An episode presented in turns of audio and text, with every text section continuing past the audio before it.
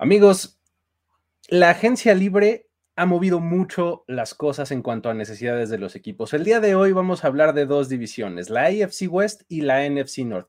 Tienen equipos realmente competitivos que pueden hacer mucho ruido durante la temporada 2023 y hoy vamos a ver qué más necesitan para terminar de apuntalarse y ser contendientes al Super Bowl. Hoy en The Clock vemos estas necesidades junto a Jorge Tinajero y Diego Lozano. Vamos a comenzar. Cuando el reloj se pone en marcha. Cuando las piezas para armar el equipo ideal están sobre la mesa. Cuando el mundo entero espera con anticipación la decisión final.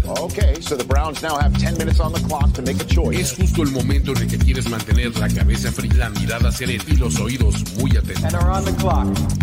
On the clock. On the clock. primero y diez. Primero y diez. El juego que solo unos pocos privilegiados pueden experimentar. Con Jorge Tinajero. Con Jorge Tinajero. Y Luis Obregón. Y Luis Obregón. On the clock. De primero y diez. Are now on the clock.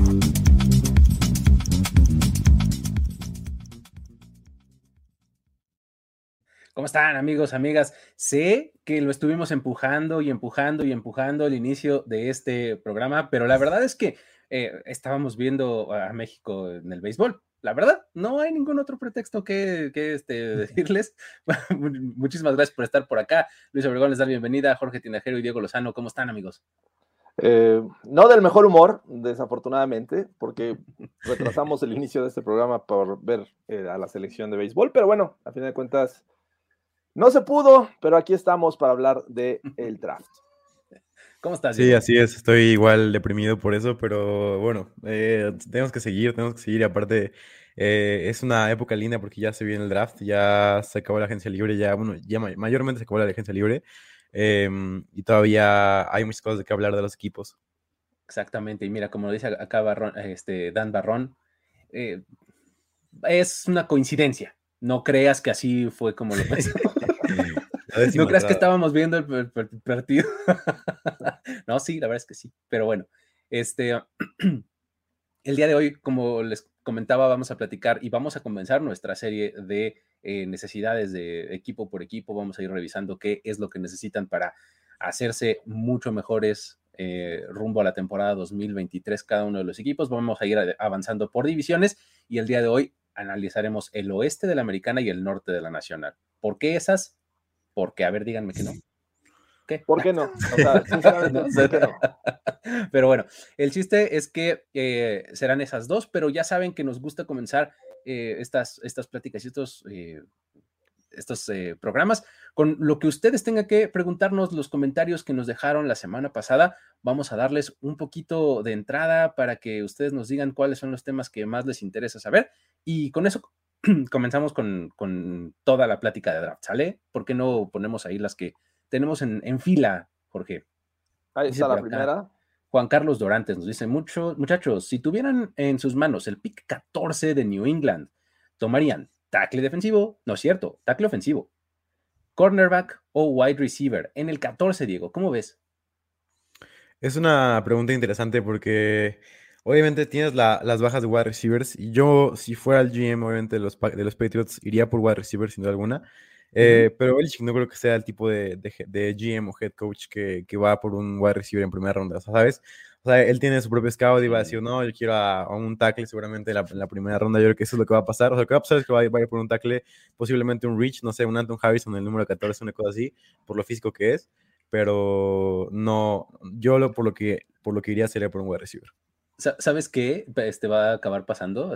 digo, Bill Belichick se ha, caracterizado todo el tiempo por cuando la liga se va alineando por un lado, él le, va, le da por el otro, ¿no? Sí, sí. Exactamente, ¿no? Entonces, entonces dicen, no, pues mira, por acá está la tendencia de, este, la NFL que creen, número 14, Villan Robinson, ¡pum! Vámonos. sí, también puede ser. Lo veo. ¿No? En una de esas dice que no, que los corredores de segunda y tercera en adelante, no, no, no, vámonos. ¿no? Sí, sí, Puede ser, puede ser. No, pero bueno. Este, a ver, ¿qué otra tenemos, Jorge, para avanzarle un poquito? Y ahorita este, le damos a las demás. Dice por acá Rodrigo Oviedo. ¿Cómo abordar las necesidades de Miami con solo cuatro picks? Van por un tight end o un right tackle con su segunda y un running back o offensive line en su tercera. ¿Cómo lo ves tú, Jorge, este de, los Lions, digo, de los eh, Dolphins? Eh, me parece que los Dolphins tienen para mí dos necesidades claras. No, tanto running back porque se encargaron de, recontratar a los que tenían el año pasado, que venían de los Niners.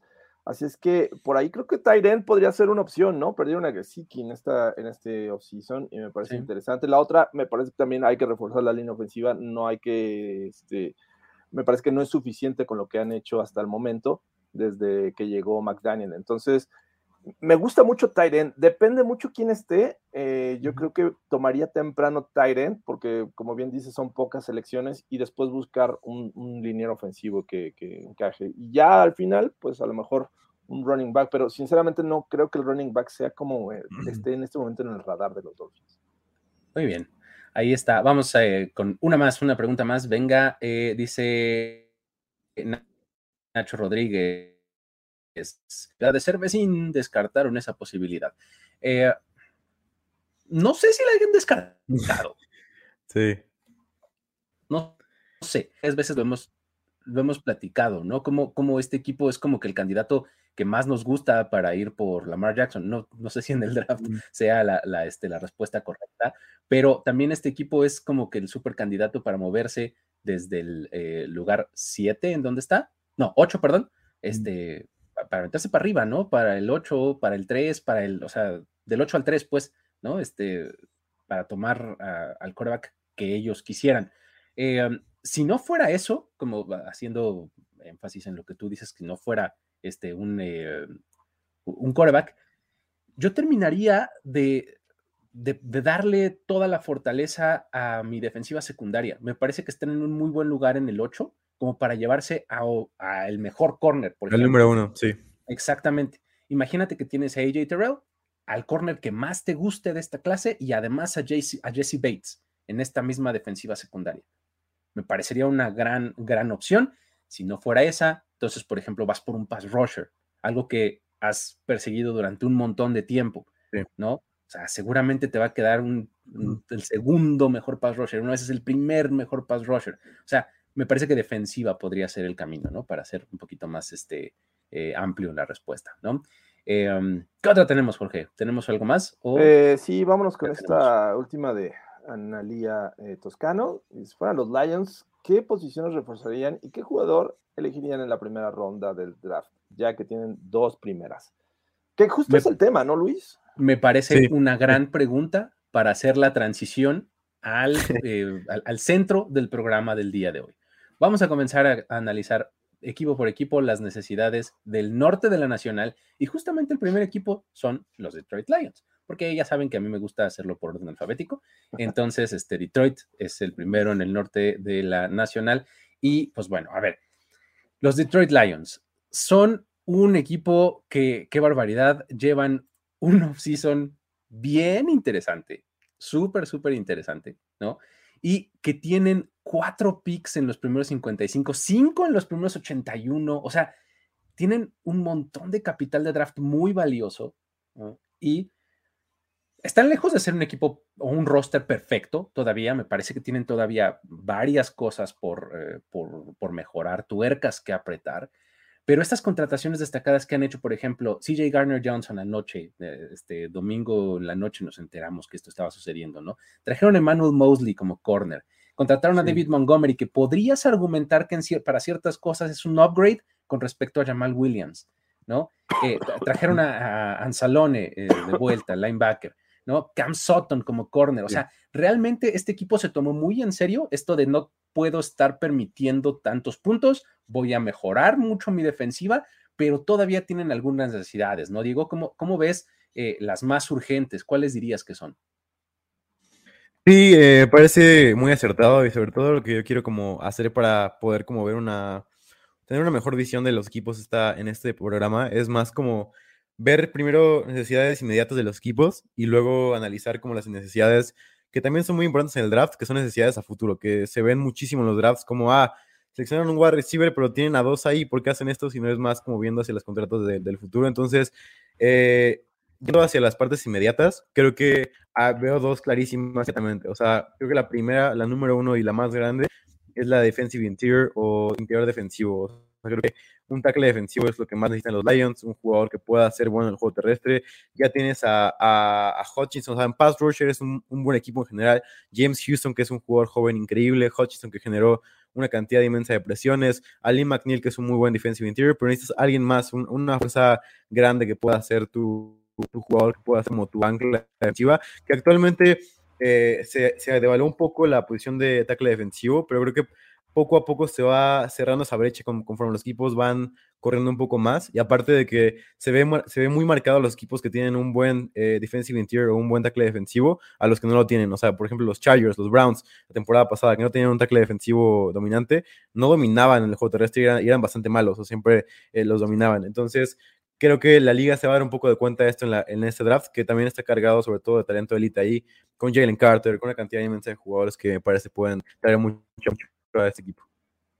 Defensive Interior, entonces sería lo que señalarías como más importante. ¿Tú, Jorge, tienes alguna otra, otra área eh, de necesidad que identifiques para los Lions? Eh, en ese sentido estoy de acuerdo con, eh, con Diego. Me parece que reforzar la línea defensiva es algo que tienen que hacer los Lions, sobre todo porque se han ido por la secundaria. El año pasado le dieron muchos puntos, una por la defensiva secundaria, otra porque creo que la línea defensiva permitió también cualquier cantidad de yardas por tierra y de repente como que le costaba trabajo presionar al coreback.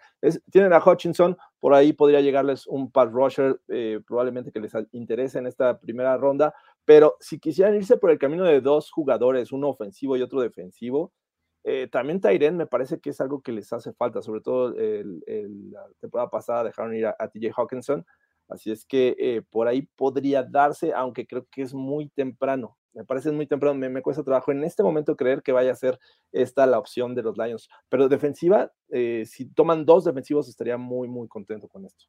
Es que creo que es lo mejor que podrían hacer. O sea, tienes en el 6 tu, primer shot, pues, para tu primera oportunidad para tener a un difference maker totalmente, ¿no? Tú tienes el 18 en donde pues vas a tener todavía un muy buen jugador.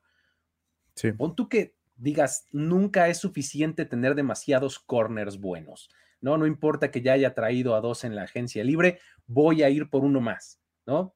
Tomas en el 18 a alguien que esté ahí disponible, ¿no? Y me parece que vas a tener a uno muy, muy bueno, ¿no? Si, en dado caso que en el 6 haya sido por línea defensiva, como ustedes lo mencionaban, ya sea pass rusher o, o interior, ¿no? Lo bonito es que tienes el 48 y el 55.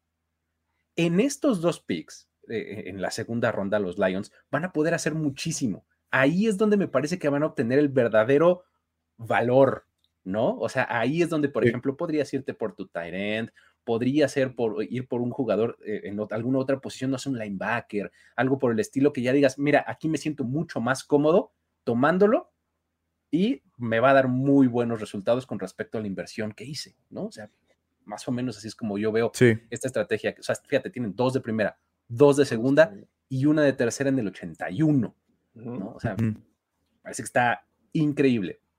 Estos Lions, eh, creo que en términos de roster, ¿no? Van a ser como este equipo que vas a decir, uff, wow, abusados, ¿no? O sea, nada más que pues hay que ir un poco contra la historia y contra, este, contra la herencia que traes, ¿no? Este, pero creo que los equipos se tienen que preparar muchísimo para un roster como el que tienen, ¿no?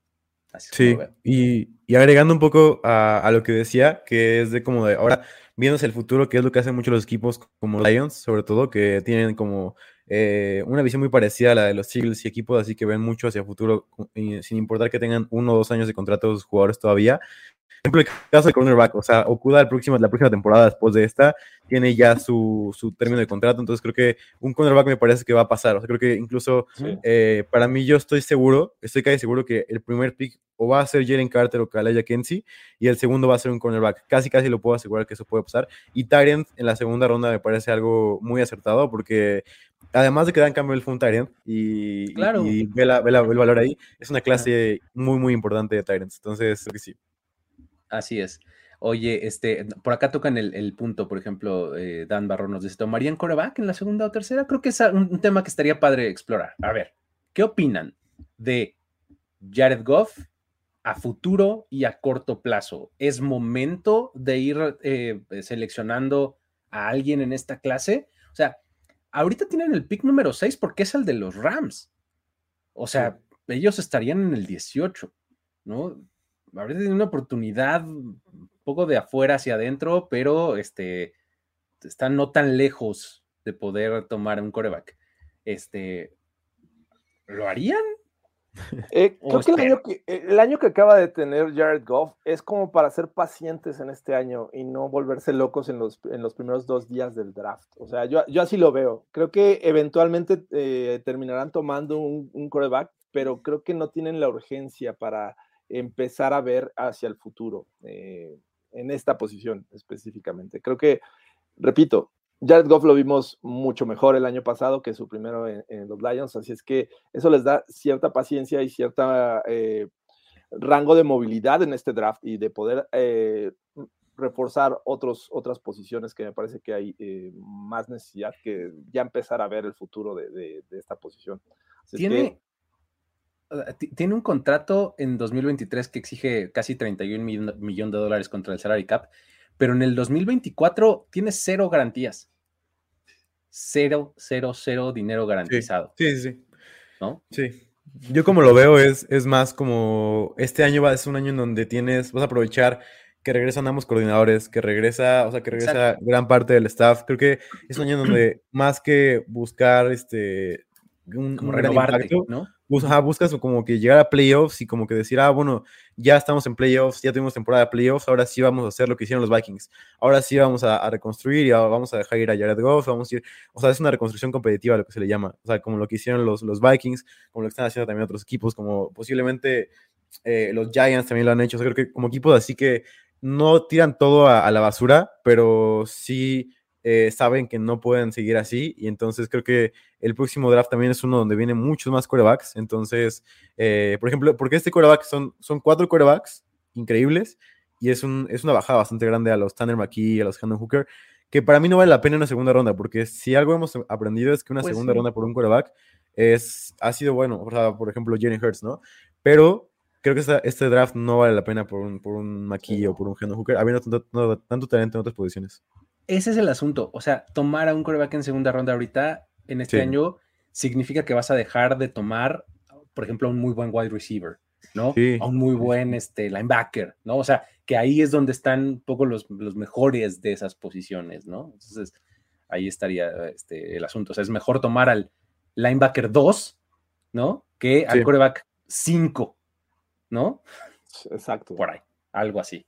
Pero bueno, eh, ese es el caso de los Lions vámonos al que sigue y tenemos a los Bears, ¿no? Que este, los eh, Chicago Bears están eh, por ahí en esta misma división. Ellos estaban en el pick número uno y eh, intercambiaron su posición con los Carolina Panthers, ahora están en el 9.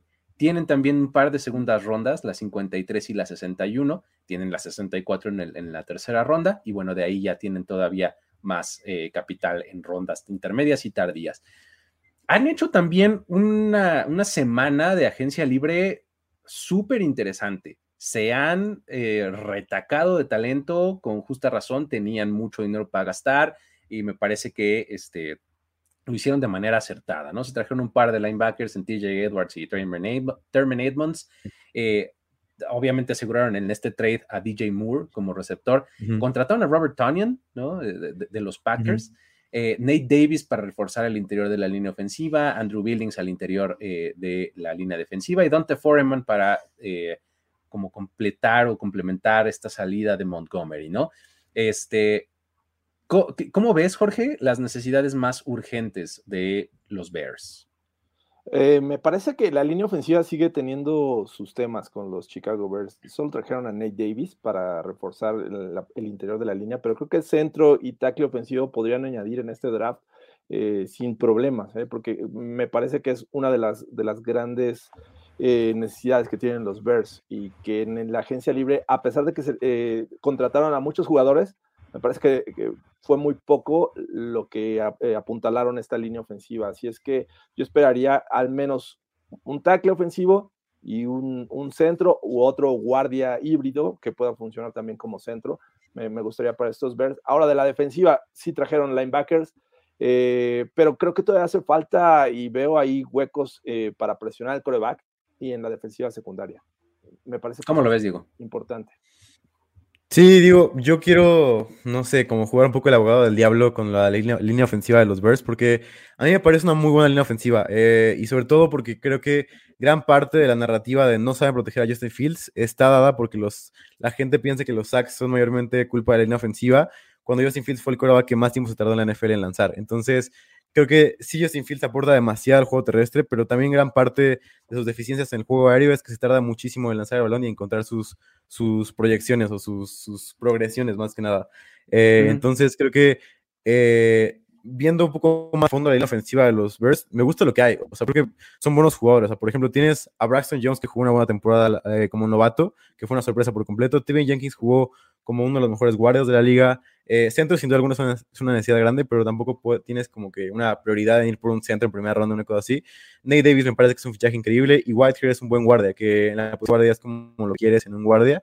Yo veo más, por otro lado, un, un pass rusher eh, dentro del top 10 para mí es algo vital para los Bears. creo que ir por un pass rusher, no sé, yo veo como un fit perfecto a Lucas Van Ness por cómo tiene mucha capacidad para progresar y cómo tiene mucha capacidad para poder ganar en esa línea defensiva física del sistema de, de Entonces, yo veo más, eh, yo veo más que van a ir por un pass rusher en primera ronda, posiblemente un cornerback por ahí que seguramente va a ser una prioridad para ellos. Y yo tampoco descartaría un wide receiver temprano porque eh, Claypool y Mooney ambos acaban su contrato la próxima temporada y creo que es, una, es un buen paso para ir, dar hacia adelante y decir, Justin Fields, es tu año para que te pruebes, tienes cuatro armas ofensivas, DJ Moore, el novato, Claypool y, Mooney, además de, bueno, de, Tonian, pero, o Colmet, pero creo que, creo que es, así es como yo lo veo el caso de los Bears. Sí, creo que eh, e, es parte del, eh, como que del progreso que estás esperando por parte de Fields, ¿no? Que, que aprenda a mejorar en este tipo de situaciones que, me, que mencionaste, digo. Creo que eh, la capacidad atlética nos la dejó clarísima que tiene, pero creo que tiene que mejorar justamente en eso, en eh, acelerar su reloj para tomar mejores decisiones y creo que eso efectivamente va a hacer mejor, que se vea mejor su línea ofensiva. Y creo que no, o sea, no por eso el equipo debería dejar de atenderlo, eh, esa, esa, área pues de, del roster, ¿no?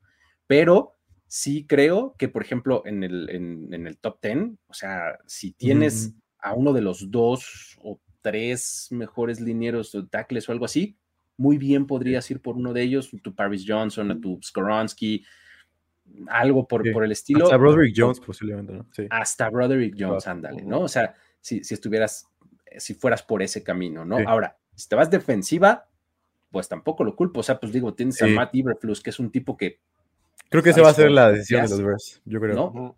Eso es lo que hace Matt Iberflus, ¿no? O sea, defensiva y un pass rusher ahí tremendo, este, alguno de los que esté, ya mencionaba Sabanés, puede ser Tyree Wilson, alguno de los, eh, de los pass rushers con los, que, este, con los que se puedan enamorar, ¿no? De, en ese momento. Y si no, la gran ventaja, insisto, es que tienes dos picks en segunda ronda muy temprano. También. ¿no? Tienes el 53 que era de Baltimore, y el 61, que era de San Francisco, ambos son tuyos. Y luego, luego, tienes el 64, que, el, que te tocaba a ti. Tercera ronda. Entonces, este, la verdad es que tienes varias, varias opciones, ¿no? Ya un poquito más adelante puedes pensar en los Derek Hall del mundo, eh, cosas así, ¿no? Entonces, que, que, tampoco estaría muy mal. Un Tyrant sería muy temprano, en el 9 yo creo que terriblemente temprano, pero 53-61 yo creo que estaría bien, ¿no? Ahí, yo creo que en segunda ronda podrían tomar, si es que buscan un Tyrant, ¿no? Pero me parece que hay más necesidades que, que un Tyrant. Sí, sí, sí no lo veo.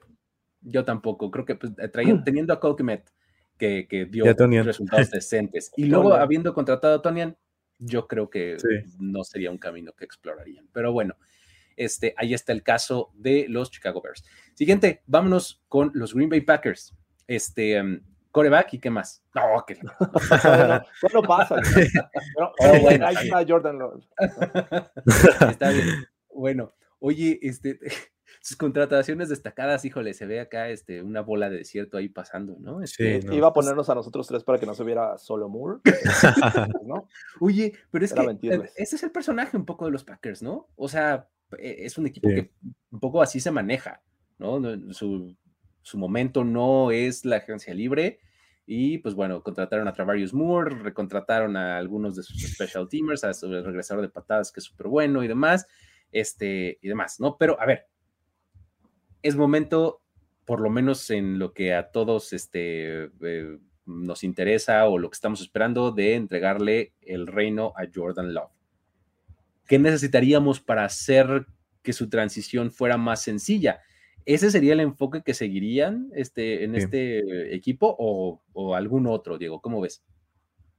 Sí, para mí lo es, sobre todo tomando en cuenta la situación del contrato de Jordan Love, que te forza un poco a decir, Jordan Love, esta es tu oportunidad para brillar y, no hay nada ¿sabes? Porque, o, porque tienes que brillar ahorita y si no te, van, no te van a dar contrato de titular nunca en la NFL. Entonces, creo que por eso va a traer un wide receiver. Creo que va a ser irónico un poco y va a ser como el, el, topic del draft de, ah, los Packers seleccionan wide receiver en primera ronda por primera vez y, y Rodgers no, no, tuvo ninguno de ellos, ¿sabes? Entonces, creo que para mí es un tema muy, muy para mí, wide receiver va a ser la necesidad número uno. Se fue Lazard, Ronald Cobb se va a ir seguramente. O sea, tus wide receivers son eh, Christian Watson y Romeo Dobbs. No puedes jugar así, Samuel Touré. No puedes eh, como tratar de que tu quarterback sea bueno y que, que brille con esos wide receivers.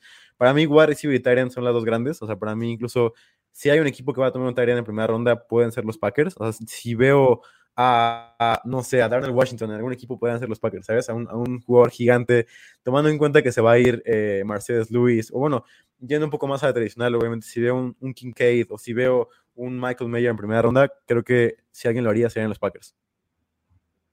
Y sabes, a mí me parece que teniendo a un, tipo, pues, con, con, tiempo en la liga como Love, pero con poca experiencia al mismo tiempo, necesitas hacerle la vida un poquito más sencilla y nadie le puede hacer la vida más sencilla a un coreback en este draft que el mismísimo JSN, Jackson Smith Jigba, ¿no? Este me parece así buenísimo para esa, para esa función, ¿no? O sea, rutas cortas siempre va a generar separación y demás.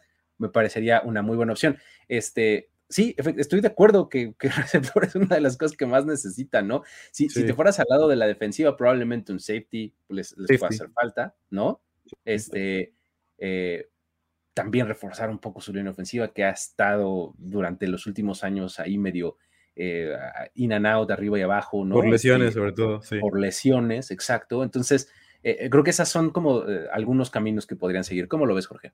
Sí, creo que eh, fuera de wide receiver y este, yéndonos hacia la defensiva, prácticamente mm, algo que no sea ni linebacker ni cornerback, me parece que ahí podían tener eh, mm, o podían recibir mucha ayuda, porque la verdad es que esta defensiva ha ido a menos. Los safeties, pues obviamente, eh, tanto este Amos me parece que es agente libre, y el caso de Daniel Savage, que también como que no acabó de cuajar en este. Sí, no, jugó muy mal. Entonces, jugó muy mal también necesitan eh, ayuda eh, para presionar el coreback y recientemente perdieron un tackle defensivo en, la agencia libre. Así es que eh, vendría de mucha ayuda. Posiblemente, como, dice Diego, Tyrant, no sé, a lo mejor por la, riqueza del talento, podrían ser un poco pacientes, e irse por algo de mayor necesidad que creo que es la defensiva. Y en una de esas hasta línea ofensiva, porque me parece que Bacteria con todas sus lesiones del lado derecho estuvo Alton Jenkins, que me parece que juega mucho mejor en el, interior de la línea y podrían por ahí reforzarse con un tackle. Así es que así es como veo a, los Packers en este momento.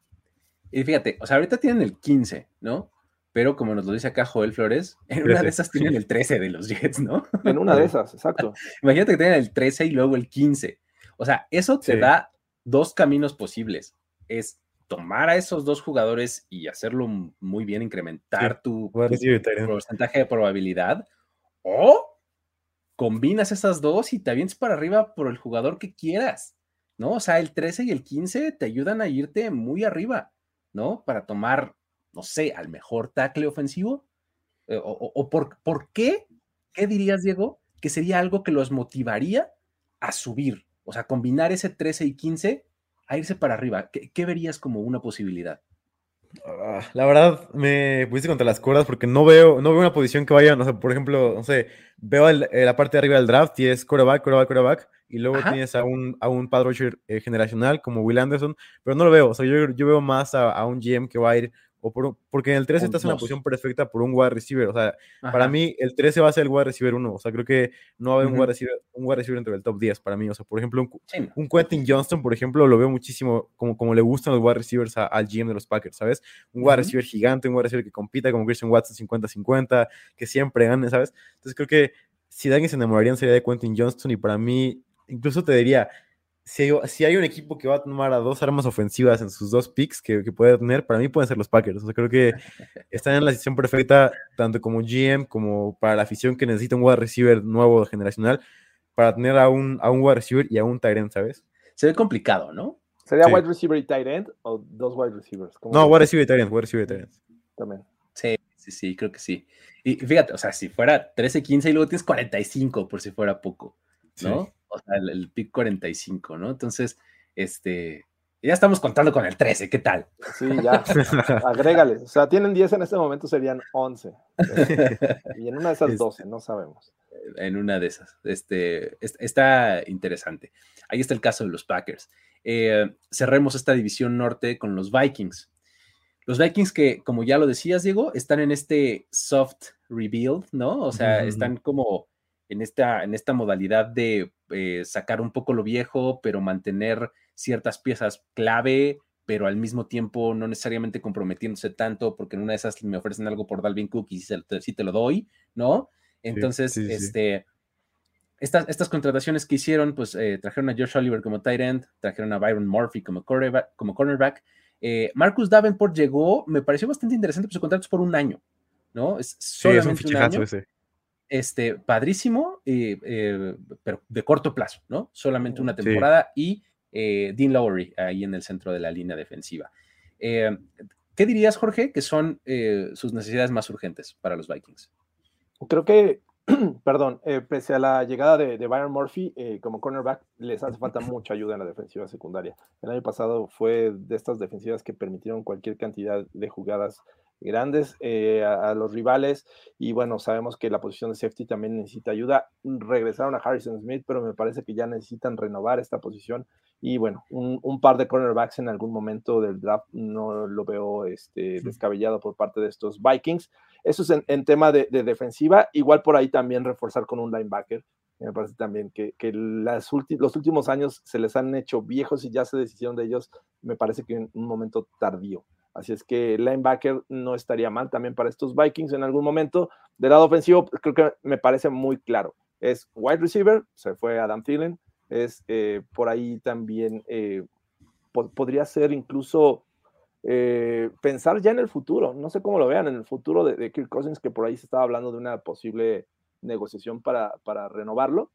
Pero pues hay que ir pensando ya para los siguientes años. ¿Cómo lo ves, Diego?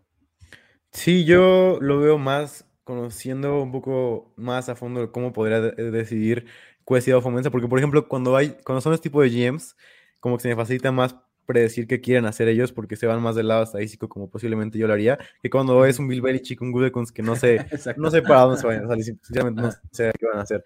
Pero, pero, por ejemplo, en este caso yo lo que veo es que la liga actualmente voltea a saber a los Chiefs y tienen un trabuco de wide receivers como tenían en la temporada pasada, más que nada, un wide receivers cumplidor, wide receivers que pueden hacer cosas en el terreno de juego, voltea a ver a los Bills que podían tener uh, como las diferentes armas, ¿sabes? Si no eran nombres de wide receivers, tenían que si Dawson Knox, que si Stephon Diggs, que si podían ponerse en movimiento a Singletary, ¿sabes? Entonces, creo que si te das cuenta de algo, equipos, equipos, los equipos de playoffs ahorita, por ejemplo, los Eagles también con AJ Brown y Devonta Smith, y, y también, o sea, los equipos ahorita en la NFL triunfadores, son aquellos que tienen por lo menos tres armas ofensivas cerca de ser élite, por lo menos las tres. Entonces, los Niners, ve a los Niners igual, exacto, sí, Niners. Y por ejemplo, ves a los Rams, a los Raiders, que tenían nada más a un wide receiver élite, no funcionaron nunca. O sea, Cooper Cup, bueno, o sea, la temporada pasada no funcionaron. Cooper Cup se lesionó, se acabó el equipo de los Rams. Davante Adams era bueno, pero no pudo hacer mucho más para esa ofensiva. Entonces, creo que eh, con la salida de Thielen, tienes nada más a Justin Jefferson y ya. Osborne es un buen jugador, pero necesitas un wide receiver que te pueda cumplir. Para mí, si yo veo a un wide receiver tardío en la primera ronda en irse, sería los Vikings. O sea, por ejemplo, si alguien baja, no sé, me, imagino que caería un poco Addison por su mal combine. si, si baja Addison, creo que es la adición perfecta para los Vikings para hacer una dupla increíble con Jefferson y tener todavía tu ofensiva que funcione con Hawkinson, con, con Addison ahora, con Justin Jefferson y posiblemente con Cook. Y es que estás en el, en el número 23, ¿no? Entonces, muy bien, ahí vas a tener muchas opciones, ¿no? Ya, ya mencionabas estos nombres. Tienes a Safe Flowers, ¿no? En algún momento que podría funcionar ahí, ¿no? Para, de Boston College. Este, creo que esta, esta tendencia de muchos playmakers a la ofensiva, sobre todo en un, en un esquema como, como el de Kevin O'Connell, creo que es súper bien recibida, ¿no? O sea, súper, súper bien recibido ese enfoque de tener muchas armas, diversificarte en, diferentes áreas del campo, ¿no? O sea, no necesariamente nada más lo que te puede ofrecer eh, eh, Justin Jefferson, que puede hacerlo en cualquier lugar del campo, pero eh, tener otros complementos para él es, algo que, podrían estar, estar buscando hacer, ¿no? Este, en una de esas, por ejemplo, si, si, quisieran también irse por el lado defensivo, probablemente un pass rusher no les caería mal, ¿no? O sea, no sé si en el 23, pues, pero es otra necesidad, o sea, que, les veo a, este, a, los Vikings. Hablábamos de Davenport, pero también mencionábamos que es por un año, nada más, ¿no? Entonces tienen esa flexibilidad de saber, funciona, tal vez, si no, justamente para eso fue que trajimos a esta otra opción, ¿no? Creo que, eh, así más, o menos veo a los Vikings. Ah, eh, eh, siento que te estás congelando, Luis, pero bueno, nada más para, para complementar lo de los Vikings, me parece que esta ronda, bueno, este pick 23, podrían incluso convertirlo en, más selecciones porque de ahí se saltan hasta la tercera. Entonces, ir por un wide receiver y después esperar hasta la tercera al siguiente jugador que te pueda ayudar, me parece un tanto arriesgado. Así es que siento que en algún momento van a bajar, van a hacerse de otra selección y posiblemente tomar en la segunda y dos terceras y por eso este, siento que la 23 no nos vamos a ver a, estos Vikings. Sí, estoy de acuerdo. Ok, sobre todo si le ponemos un nombre, eh, si nos ponemos más creativos, creo que podría ser un equipo que quiera hacer un trade-up por Villan Robinson. Creo que, eh, no sé, o sea, mm. creo que, imagínate los Cowboys haciendo un trade-up, una cosa así, ¿sabes? O sea, como un equipo que, que, que, esté en segunda ronda o posiblemente, o sea, que no tenga un pick en primera y que quiera decir, bueno, eh, quiero, quiero hacer un trade-up por, por Villan. No sería lo más inteligente, pero yo creo que si hay equipos que dirían, wow, un talento generacional en running back, lo quiero, ¿sabes?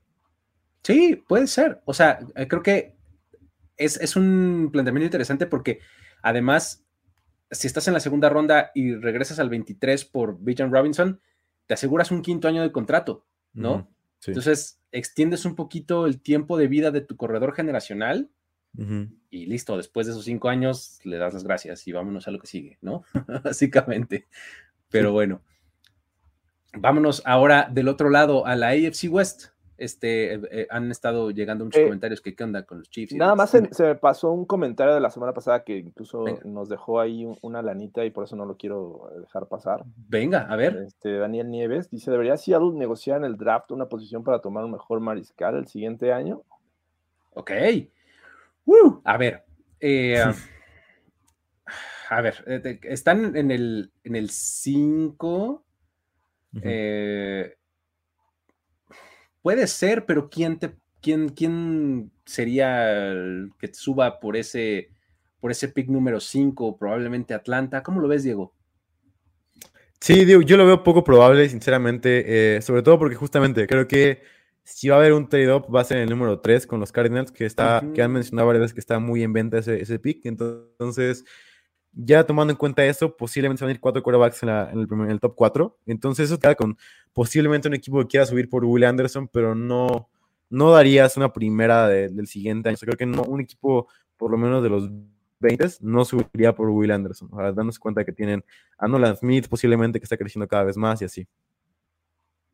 Se ve difícil, ¿no? O sea, que, que tengas, o sea, que puedas obtener esa primera ronda de, del siguiente año, ¿no? Este, quién te la daría y creo que podría ser un equipo que no necesariamente te va a asegurar estar lo suficientemente arriba el próximo año para poder asegurar a tu coreback. Exacto. O sea, probablemente lo que tendría serían dos selecciones que pudieras combinar para entonces aventarte para. Tomar capital. Sí, porque nada, te asegura que estés dentro del top 5 como este año está. Y además, a ver, los Raiders en el 7, los Falcons en el 8, son equipos que podrían subir por esta posición 3 y entonces sí hacer lo que dice Diego, que cuatro corebacks se fueran este, en los primeros en el draft. Entonces, les quedaría la quinta opción y creo que ya no es tan atractivo. O sea, siento que... Sí, sí, sí. No, no Totalmente. Está, está, se ve complicado pero muchas gracias también por ese comentario. Venga, eh, ahora sí, vámonos al otro lado, vámonos con la AFC West.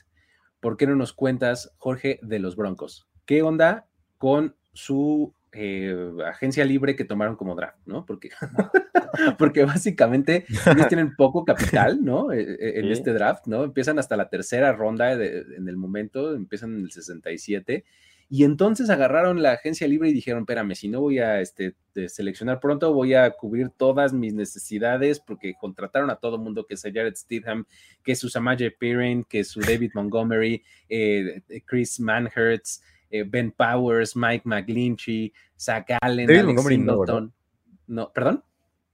David Montgomery no, ¿verdad? Ah, no, está, está mal ahí. Se fue a los, no, Lions. ¿Por qué está David Montgomery? No sé. Se, vería muy bien, se vería muy bien en esa ofensiva. Sí. Se vería bien, pero no. Este Samaje Piran sí está ahí. David Montgomery no sé qué hace ahí, se coló, pero este, eh, sin duda, creo que lo de Samaje Piran es, importante por la lesión de este, de Williams, ¿no? de Javonte Williams. Entonces, eh, creo que hicieron contrataciones suficientes como para decir, bueno, por lo menos no tenemos urgencias así eh, inminentes, ¿no? Que, nos van a este, orillar a hacer locuras en el primer día, ¿no? Pero, ¿por dónde empezarías a evaluarlo, Jorge?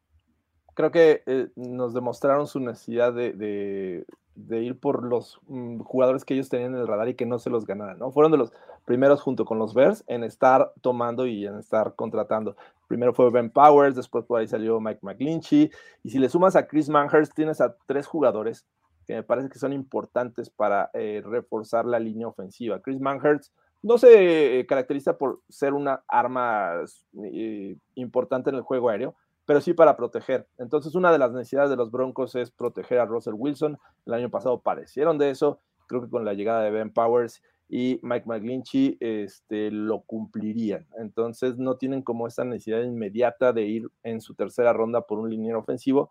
Eh, creo que podrían ser pacientes en ese tema. La, también en cuestión defensiva, se fue Draymond Jones, eh, llega Zach Allen, que me parece que va a ser como eh, cambio prácticamente de posición, del hombre por hombre.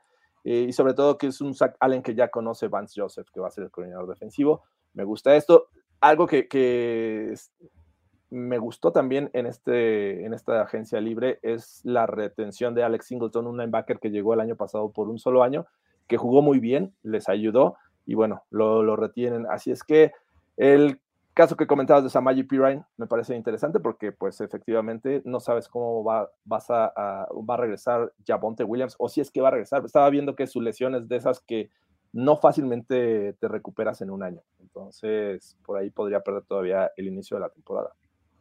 ¿Cómo lo ves, Diego?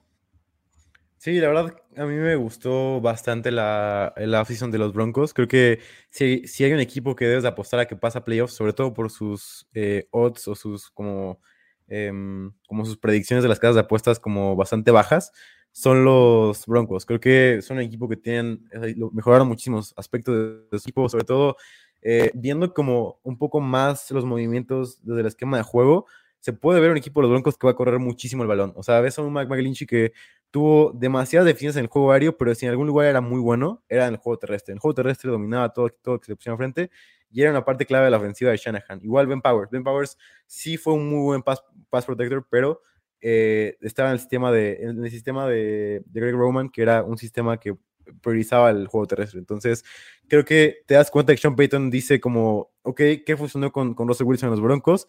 Fue eh, que hubiera mucho juego terrestre por más que los nerds nos dijeran que pasáramos el balón con Russell Wilson. O sea, por más que nos dijeran eh, let Ross cook y todo ese tipo de frases, cuando corría el balón inicial era cuando, cuando Ross era más efectivo. Entonces creo que justo por ese tono va Sean Payton a decir, ok, vamos a tener a una línea ofensiva dominante en el juego terrestre.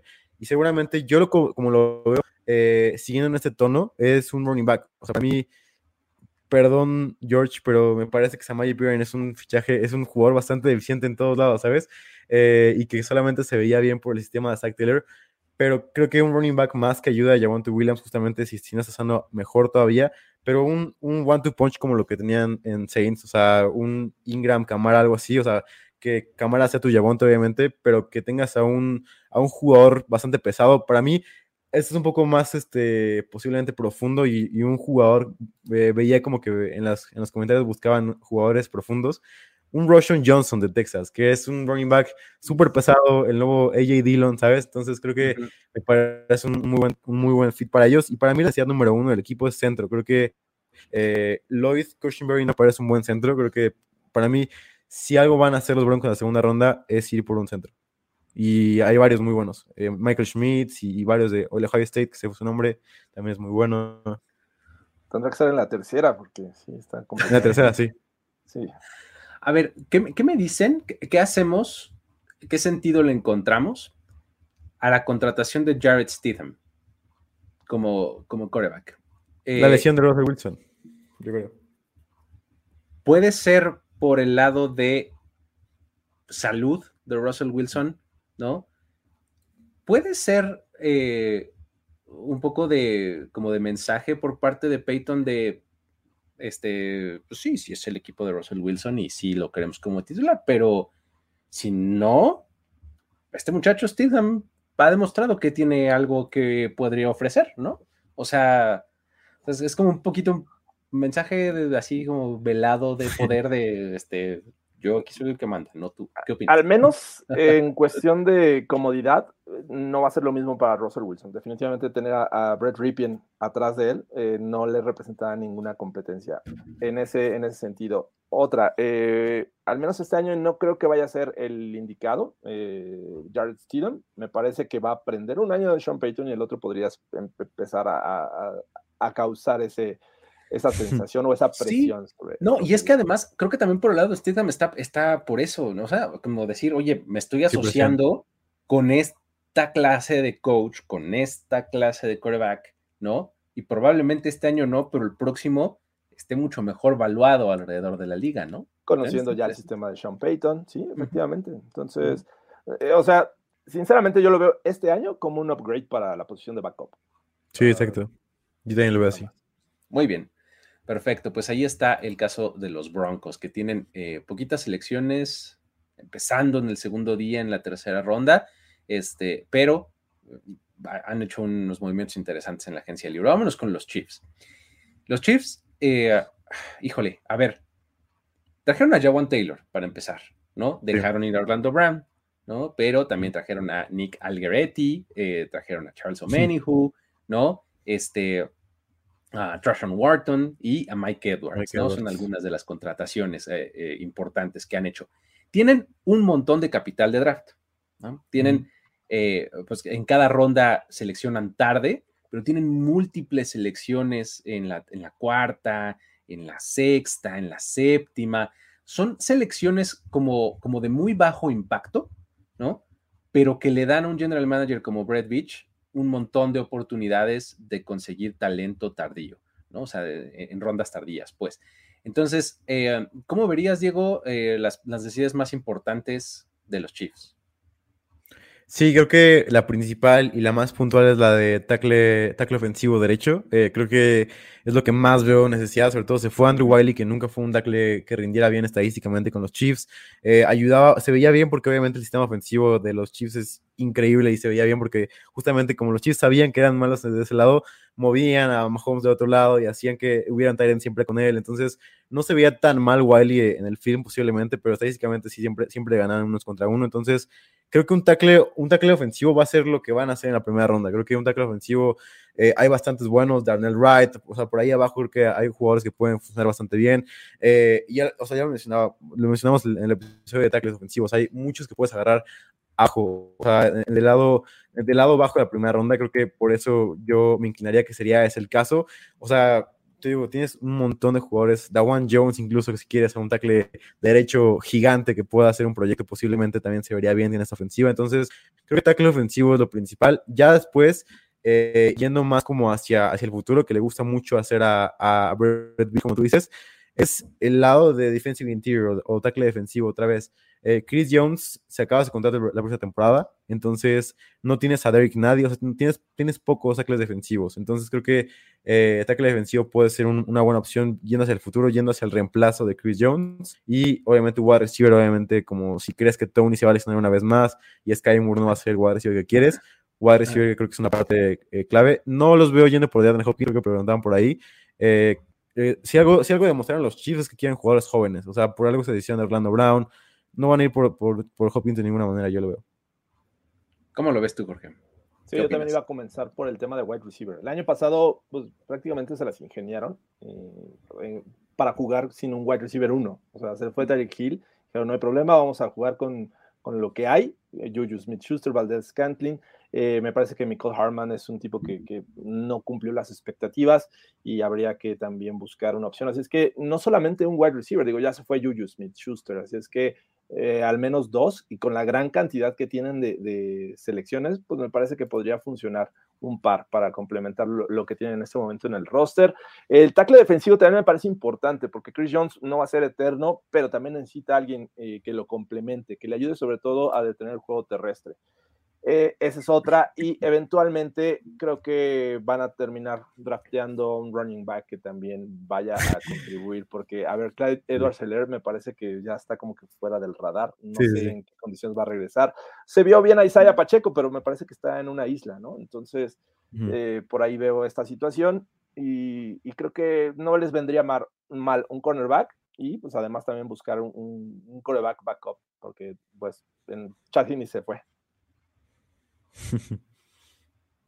Sí, eh, eh, efectivamente. Creo que lo, del, lo quarterback en algún momento lo tienen que atender, pues probablemente eh, es ese como el movimiento de agencia libre que van a terminar haciendo, no sé si la próxima semana o durante esta semana, ¿no? ¿No? Sí, exactamente. Este, y, lo del running back era algo, una, una, cosa que yo iba a decir justamente, ¿no? O sea, eh, me parece que es este, eh, tienen, eh, tienen posiciones interesantes para poder hacerlo, ¿no? al final de la segunda ronda, ¿no? En el 63, sí. vas a poder encontrar. Mi favorito de todos. uno, de, los, uno, de, los mejores, una de las mejores mezclas de este costo-beneficio en la posición de running back, ¿no? Al final de la segunda ronda, ¿no? Entonces, este, me parece ideal ahí para ir por un, por un corredor en el 63.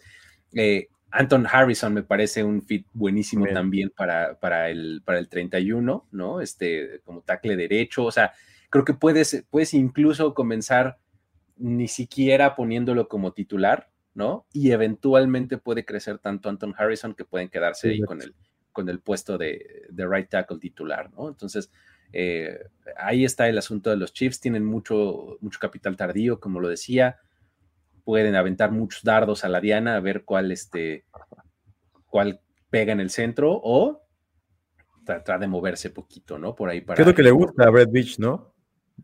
Eh, tener como muchas elecciones justamente con los cornerbacks. Sabimos en el Super Bowl cuatro cornerbacks novatos, cuatro los generan en el draft. O sea, les gusta hacer apuestas y, que pegue una. O sea, creo que es lo que más les gusta y me parece la apuesta, una apuesta sensacional para los Chiefs. Exactamente, así es.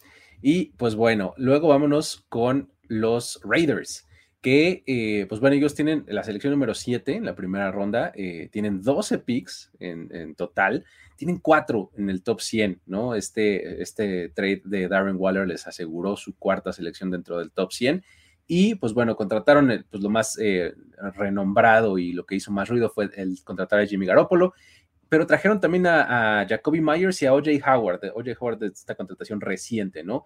en la posición de Tyrant. Trajeron también a Philip Dorset como receptor, Marcus Epps como safety y eh, Brandon Fay, uh, Fashion, Sí, se, pronuncia, en la posición de corner. ¿No? Este, um, este también es un roster que, tiene bastantes huecos, o sea, que tiene como nombres grandes que dices, oh, wow. Pero también tiene una, una diferencia de talento con respecto a los siguientes importante, ¿no, Diego? ¿Cómo, cómo ves las necesidades más importantes de los Raiders? Sí, y aquí en el documento nombré varias, porque en realidad creo que son muchísimas las necesidades de los Raiders, eh, empezando obviamente por el lado ofensivo, creo que es lo que más van a priorizar con un Josh McDaniels que, que necesita eh, morirse de algo, y si algo se va a morir va a ser con su ofensiva, obviamente, con su Jimmy G, con su wide receiver elite, creo que con Jacoby Myers, obviamente, creo que si algo es ir por la ofensiva, y para mí si algo tienen que tener es un, un right guard, o sea, un guardia derecho, que es lo que más necesitan. La línea ofensiva mejoró, se vio mucho mejor con un el, el que, que, salió de la nada y, jugó un nivel muy, muy alto. Kendrick Miller, que es un tackle gigante, buenísimo. Y los guardias fueron bastante buenos. El problema es que se fue su guardia derecho. Entonces creo que un guardia derecho sería muy, muy bueno para ellos. Eh, después de eso, nombré Tyrant. Creo que un Tyrant sería como la cereza del pastel. Yo, yo veía el core de wide receiver de los Raiders como uno, por lo menos top 10, top 12 de la NFL con Waller. Eh, y creo que si traes un Tyrant no sé, eh, o sea, creo que no hay muchos fits como que puedan reemplazar a Darren Waller, pero sí hay alguien que me parece eh, destacado por su, por su, físico es Luke Musgrave. Creo que un Luke Musgrave en esta ofensiva se vería muy bien, eh, ayudaría a sacar a Apolo justamente con un jugador físico, ¿sabes? Entonces creo que un me parece que va a ser una prioridad para ellos en este draft. Y bueno, después de eso, la defensiva, cornerback, tackle defensivo, pass rusher, linebacker, safety, o sea, no te puedes equivocar en este, en este equipo. sí, básicamente eh, los, dardos que platicaba yo hace rato que ven a la Diana, con que le peguen a la Diana está perfecto, ¿no? ¿Cómo lo ves, Jorge? Definitivamente, creo que hay muchos huecos a la defensiva, eh, pese a que trajeron a Marcus Epps, eh, por ahí a Fassison, y me parece que además deberían de, ir por algún, en algún momento un pass rusher, un defensive end que complemente a lo que tienen eh, ya con, con este, ah, se me fue su nombre. Eh, Max Crosby. Eh, por ahí yo lo veo del lado defensivo. Del lado ofensivo no estoy tan confiado de los refuerzos de, como wide receivers, ¿no? Trajeron a, este Myers, trajeron a, Philip Dorset, pero me parece que no es, no es suficiente. Eh, y es cierto, ahí está Davante Adams, está eh, Renfro, pero me parece que tienes, debes de tener un, tercero y podrían tenerlo en este draft, eh, que, creo que eso le facilita mucho la vida a un Jimmy G. Hay que ver lo que, lo que tenía en San Francisco y la verdad es que entre más opciones tenga Jimmy G, mejor le va a ir. Entonces, bueno, creo que por ahí va el asunto con estos Raiders. Y bueno, también estoy de acuerdo. Creo que Tyren en algún momento lo tienen que draftear. Eh, este, oye, Howard, me parece que no es el, que viene a, sellar el hueco de Darren Waller, sino el, de posiblemente Foster Moreau, ¿no? Eh, y eso que Foster Moreau me gustaba ya mucho más eh, como relevo que lo que hacía este Darren Waller en algún momento. Así es que no es suficiente. Van a ir por un Tyren también. Oye, ¿y en dónde estamos en este momento parados en la discusión de los Raiders seleccionando un coreback? ¿Qué opinan? Este, ¿nos, nos alejamos ya? Este, o, no tanto. ¿Cómo lo ves, Diego? Sí, como creo que lo hablamos el episodio pasado, creo que mucho depende de cómo se mueve el draft. O sea, si ves que Will Levis te cae, para mí lo van a, tomar, lo van a tomar. O si ves que se cae Richardson de la nada, ¿no? Por algo, por cualquier cosa que pase en el draft. Se cae Stroud, se cae Young, creo que los Reyes van a decir, bueno, eh, dejamos al lado este plan de right tackle, right guard, lo que sea. Vamos por nuestro quarterback que pueda reemplazar a Garapolo, que como tú lo decías, el contrato es bastante eh, manejable los siguientes años. Obviamente es más como de un año de decir, ah, vamos a ver qué trae Garapolo y, y si no funciona, adiós a Garapolo y, ir con nuestro quarterback novato. ¿Cómo lo ves tú, Jorge? O sea, ¿crees que, eh, ¿crees que activamente, o sea, vayan a decir, no, es que sí prefiero quarterback o va a ser más una cuestión de no nos pudimos resistir a esto que se nos presentó? Eh, el tema es que es Josh McDaniels, de verdad, es muy, este, no sé, impredecible, me parece. Eh, nosotros creemos que deben ir por un, coreback, sí, pero me parece que en este momento yo me alejaría un poquito de la de tomarlo con su primer pick del draft y ser un poquito pacientes y reforzar otras, otras áreas, otras posiciones. Definitivamente el próximo año podrían tener mayor eh, eh, posibilidad de ir por, por, un coreback. Desafortunadamente, como bien decías hace rato, no tienes seguridad en qué posición vas a estar y si te va a caer uno bueno, ¿no? Pero y, es que, o sea, lo que, lo que va a hacer Jimmy Garoppolo es alejarte del top 10. ¿No? O sea, te va a dejar en el 17, 20. ¿no? 20, por ahí, ¿no? y este, en, ese, en esa área que es el purgatorio, en donde nunca quieres estar porque estás muy lejos de la punta del draft, pero no lo suficiente como para que equipos quieran regresar a la primera ronda e intercambiarte contigo. O sea, estás ahí como metido en esta zona difícil, ¿no? Eh, y, creo que ahí van a estar los Raiders la próxima temporada, porque Garoppolo es eso, Garoppolo es un tipo muy, muy eficiente, eh, que te va a ganar varios partidos, que te va a dejar ahí, ¿no? Entonces, o sea, que te va a alejar de ser un equipo perdedor. ¿No? Va a ganar juegos, ¿no? En teoría sí. Sí. Entonces, pero bueno. Ahorita tienen 11% de probabilidades para ganar su división. O sea, incluso si traes a Garapolo y tienes todas esas, armas, no es suficiente para los Raiders. No sé qué, por eso no sé qué plan. O sea, no entiendo lo de los Raiders porque sí, ok, tienes tus armas ofensivas, tienes a, a Crosby, traes de vuelta a Jacobs y, y todo ese tipo de cosas pero aún así tienes menos de 20% de probabilidades de ganar tu división. O sea, no, y también creo que 30% para pasar a playoffs. Entonces creo que no, no veo un rumbo claro hacia, hacia dónde va esta, esta franquicia y esta idea de franquicia de los Raiders. Ahí está el asunto con los Raiders. Finalmente, cerremos con los Chargers. A ver.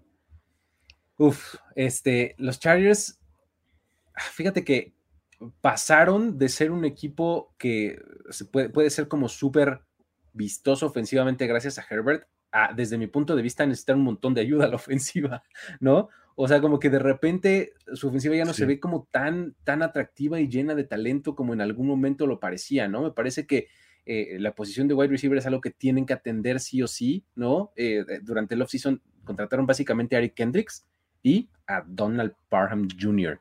El resto son como regresos, ¿no? Recontrataciones y demás. Este, también perdieron gente en la línea ofensiva, eh, no tienen un end eh, sólido. O sea, la llegada de Kellen Moore puede, puede cambiar un poco la, identidad de la ofensiva, pero creo que el talento que tienen actualmente con Keenan Allen y con Mike Williams está siendo, pues no sé, como cada vez más claramente insuficiente, ¿no? Este, para este equipo. Entonces, eh, ¿Es la ofensiva lo que ves este, más eh, urgente, Jorge, o, señalarías el otro lado?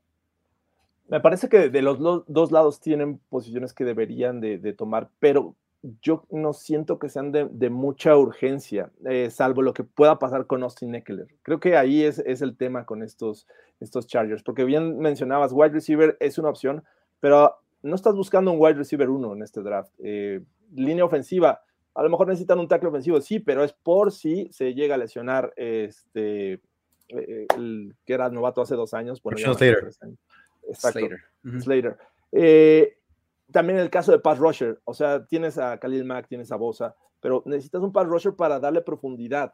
O sea, si te das cuenta, no tienen profundidad en muchas posiciones. Creo que no es una necesidad máxima, a menos que se le vaya a Austin Eckler, que me parece que era un motor de esta ofensiva.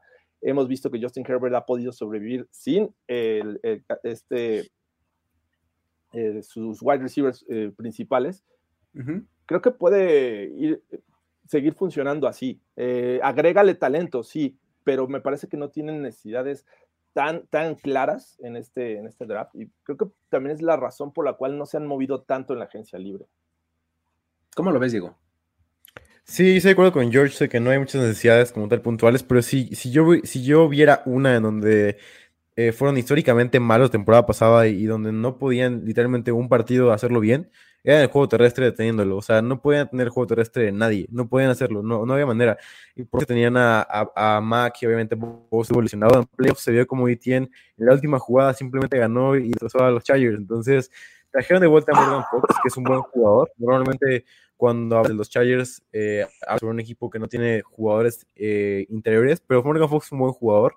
Ahora, creo que sí necesitan un, un defensive interior que pueda ser clave para esta defensiva. Por ejemplo, un Brian Brisee me gustaría mucho en esta defensiva. Creo que tiene además el fit perfecto con, con, con Staley. Creo que me gusta mucho un Brian Brisee aquí en esta defensiva. Por ejemplo, creo que es una posición que necesita alguien más. También tackle derecho ofensivo me parece alguien importante. Pipkins me parece un buen tackle de derecho. Creo que necesitas alguien más que pueda hacerte el trabajo ahí. Entonces, y también viendo un poco hacia el futuro, Herbert ya está a punto de que lo tengas que pagar, entonces creo que no puede gastar mucho en ninguna posición en general. Ahorita estás como ahorrando para poder pagarle y también hay que leería se va la próxima temporada. Entonces, creo que el running back también va a ser una necesidad importante en esta offseason y para mí, temprano en el draft van a seleccionar un running back, ya sea Charbonnet o un running back por lo menos que Jamir Gibbs incluso, o sea, que no sea el generacional Villan, que tampoco lo descartaría, ojo, pero eh, sí un running back temprano, Charbonnet, Jamir Gibbs, todo ese tipo de jugadores eh, muy, muy talentosos.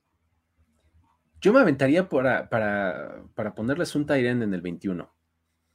O sea, puede ser. Yo, yo diría, este, si quieres como maximizar eh, esta capacidad de la ofensiva que, te puede ofrecer y, le metes ahí a un Luke Musgrave, a un Dalton Kincaid o algo así en el 21, ¿no? O sea, que, que sea claramente un Tyrant este, que va a recibir el balón, ¿no? Que, que va a aportar en esa, en esa parte de, tu ofensiva, me parecería interesante. O sea, no, no, no lo descartaría. Claro, claro, claro, completamente de acuerdo con lo del interior de la línea defensiva, ¿eh? O sea, me parece que es totalmente urgente. porque además van por lo menos un par de años que la situación es así, ¿no? Y, el asunto es que el equipo ha hecho dos o tres movimientos, o sea, trajeron a Sebastián Joseph Day y demás, pero pues sigue la situación igual, ¿no? Entonces, este, eh, claro que hay, que hay que atender eso porque es eh, realmente importante, pero este, siento que este equipo está o sea, Staley es, es, es una acción defensiva, ¿no? Y, por eso trae como a este, esta mente ofensiva como Me gustó mucho ese movimiento. que es Moore, ¿no? Y este, pues, si algo vimos en Dallas de Kellen Moore, es que, o sea, las ideas no se le acaban, ¿eh? O sea, es el tipo que te, va a sacar al tackle a pase. Jugadas de rugby. Exacto, que, lo, va, lo va a poner elegible y lo va a sacar a pase y, el tackle va a... va a pedir el balón. Este, ahí, es, este, es como esta transición interesante que van a hacer eh, los, en esta temporada. Pero bueno, este, um, no sé, ¿algo más que agregar en en cuanto a los Chargers?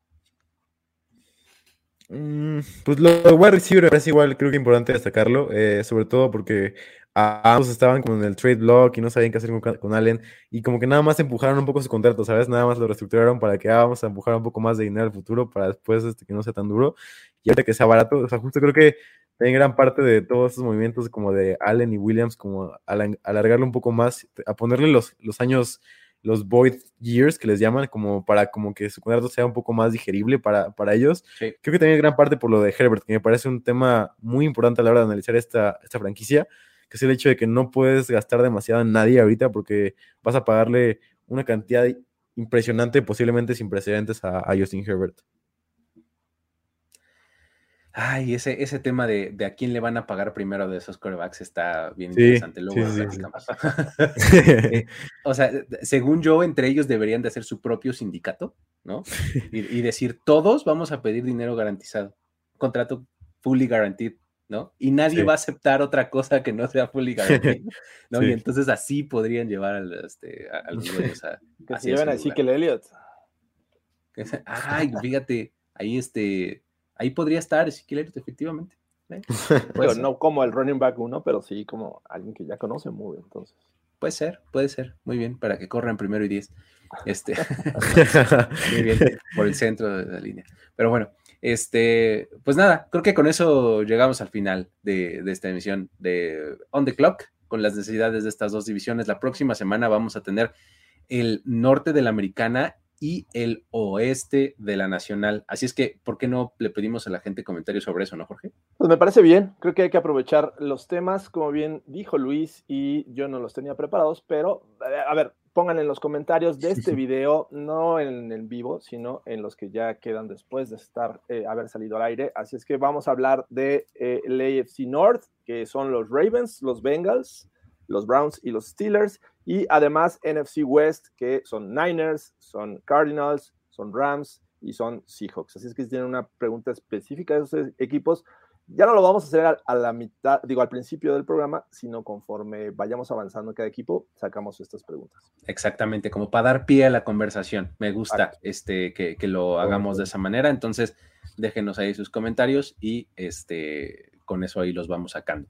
También si ustedes están escuchando esto en una plataforma de podcast, que también sabemos que hay gente que lo hace de esa manera, déjenos un, rating por ahí en su plataforma de su preferencia para que este, pues esto crezca un poquito. ¿Sale? Con eso nos despedimos, les agradecemos el haber estado por acá. Luis Obregón, Jorge Tinajero y Diego Lozano se despiden. Esto fue On The Clock. Hasta la próxima.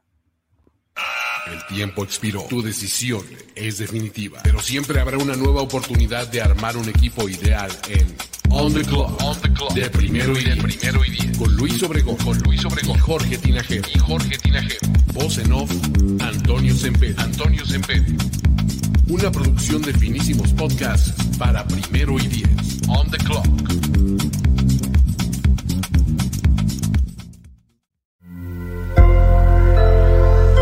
sonora.